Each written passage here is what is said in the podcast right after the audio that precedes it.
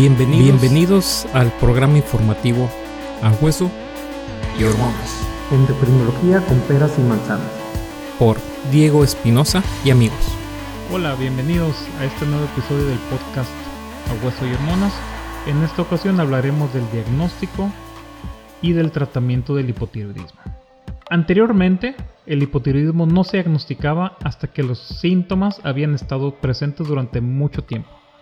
Sin embargo, los análisis de sangre simples ahora pueden detectar el hipotiroidismo en una etapa cuando apenas empieza.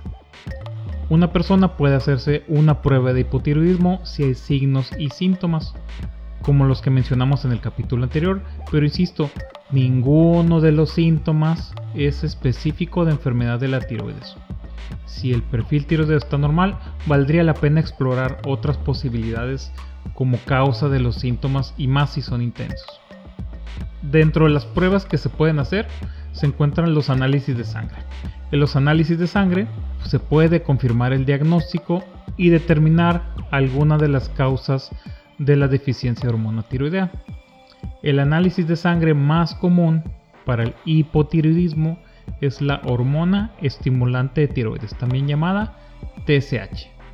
La TSH es la prueba más sensible porque puede elevarse incluso con pequeñas disminuciones en la función tiroidea.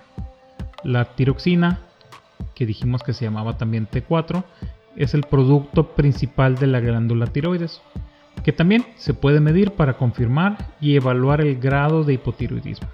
El hipotiroidismo llamado clínico o manifiesto se diagnostica cuando la TSH está elevada y la T4 se encuentra disminuida. Se llama hipotiroidismo subclínico, que eso hablaremos en unos capítulos más adelante.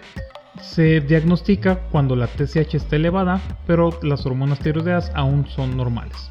También se puede detectar el hipotiroidismo en los tamices neonatales. En muchos países, en los recién nacidos, se les realiza un examen de detección de deficiencia de hormona tiroidea. Eso es con una prueba que se toma ya sea en el cordón umbilical o en el talón. Adicionalmente a estas pruebas se pueden complementar, aunque no son necesarias para hacer el diagnóstico, pero se podrían complementar con ultrasonido y en algunos casos, aunque generalmente se utiliza en hipertiroidismo, el gamagrama. Pero aquí solamente si hubiera alguna alteración que el médico considere que necesita un poco más de, de información que se puede obtener con el gamagrama. Ahora hablaremos del tratamiento del hipotiroidismo. El objetivo o lo que buscamos en el tratamiento para el hipotiroidismo es devolver los niveles de sangre de hormona tiroidea a lo normal y que también se normalice la hormona estimulante de tiroides y por lo tanto que mejoren o se quiten los síntomas. El tratamiento para el hipotiroidismo es la terapia de reemplazo de la hormona tiroidea, es decir, lo que se da de tratamiento es hormona tiroidea.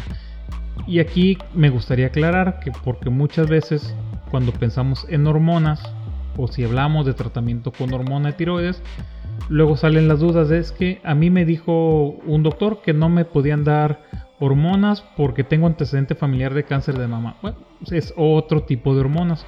Aquí hay que aclarar que esta es hormona de tiroides. Generalmente el tratamiento con hormona tiroidea se administra con la forma oral de T4, que se llama levotiroxina. Esto generalmente se hace administrando con una forma de tableta que se toma una vez al día con el estómago vacío. Idealmente entre 30 y 60 minutos antes de los alimentos o dejando pasar 2 a 3 horas después. Esto es para que el estómago se encuentre vacío, que es lo que buscamos en realidad más que una hora específica en el día. La mayoría de los pacientes toman su hormona tan pronto como se despiertan por la mañana y se esperan para desayunar.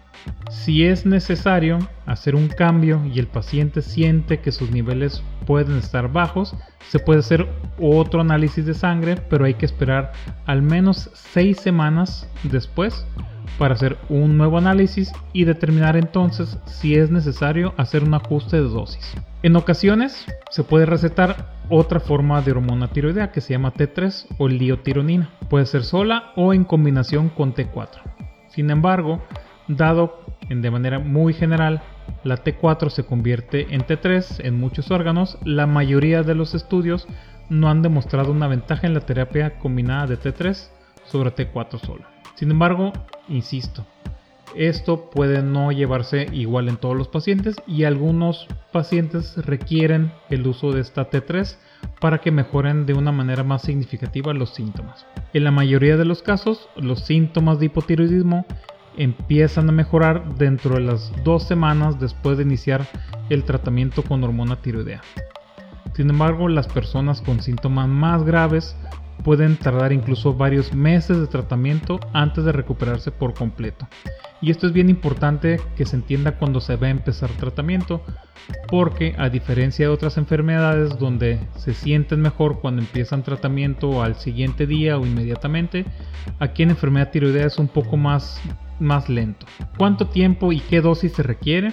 Su médico le recetará una dosis inicial de T4, que luego se va a evaluar como dijimos ahorita, en 6 en seis semanas para hacer unos nuevos perfil tiroideo y determinar si su TSH está en un nivel normal. La dosis de T4 se puede ajustar hasta ese momento dependiendo de los resultados. Este proceso puede repetirse varias veces antes de que los niveles de hormonas se vuelvan normales. Después de que se identifica la dosis, que esta dosis puede, es muy, muy personal, es independiente de paciente a paciente, ya después se pueden recomendar los controles de análisis una vez al año. Pero esta frecuencia va a cambiar dependiendo de los síntomas y de los ajustes que se vayan haciendo al tratamiento. La mayoría de las personas con hipotiroidismo requieren tratamiento de por vida, aunque es posible que la dosis de T4 deba ajustarse con el paso del tiempo. Aquí se recomienda que nunca hay que aumentar o disminuir la dosis de hormona tiroidea sin consultar primero a su médico y menos sin perfil tiroideo. El reemplazo en exceso de hormona tiroidea puede ocasionar hipertiroidismo que muchas veces es leve, pero tiene peligros asociados a fibrilación auricular, que es una arritmia en las cuales el corazón no late a un ritmo regular y posiblemente pérdida de masa ósea, es decir, riesgo a descalcificación u osteoporosis. Los cambios de dosis de la T4 se basan, insisto, en los perfiles de tiroides, con TSH y hormonas tiroideas. Es posible que sea necesario aumentar la dosis si la enfermedad de la tiroides empeora durante el embarazo o si las condiciones gastrointestinales hacen que la pastilla no se absorba de manera normal. Pero también cambios en el peso pueden hacer que la dosis sea distinta.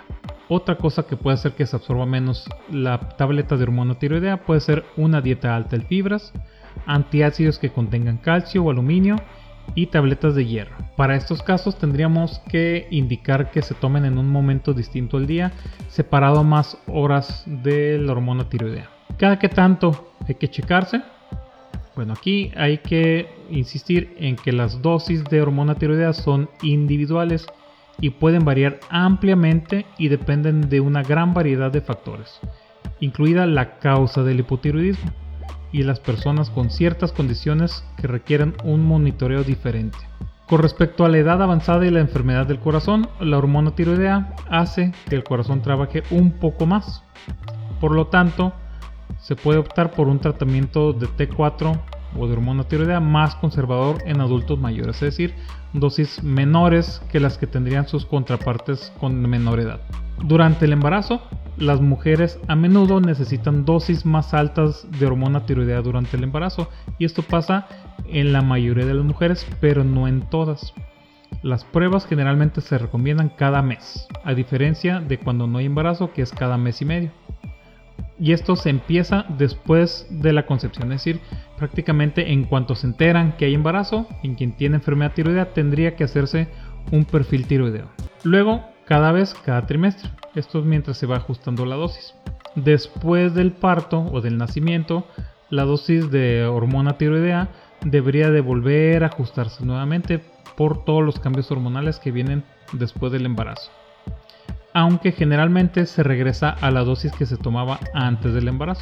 Con respecto a las cirugías, el hipotiroidismo puede aumentar el riesgo de ciertas complicaciones relacionadas con la cirugía. La función intestinal, por ejemplo, puede tardar en recuperarse y las infecciones pueden pasarse por alto si no hay fiebre.